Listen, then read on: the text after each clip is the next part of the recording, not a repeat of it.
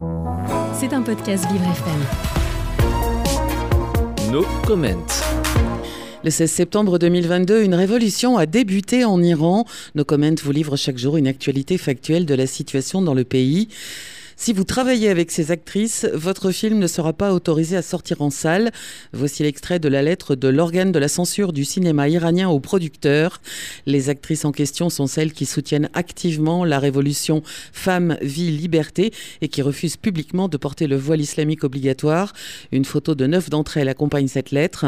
Teimaf Afsari, écrivain et traducteur, a été arrêté samedi à son domicile par les agents du régime et transféré à la prison d'Evin. Il a été été sérieusement battu lors de son arrestation. C'était un podcast Vivre FM.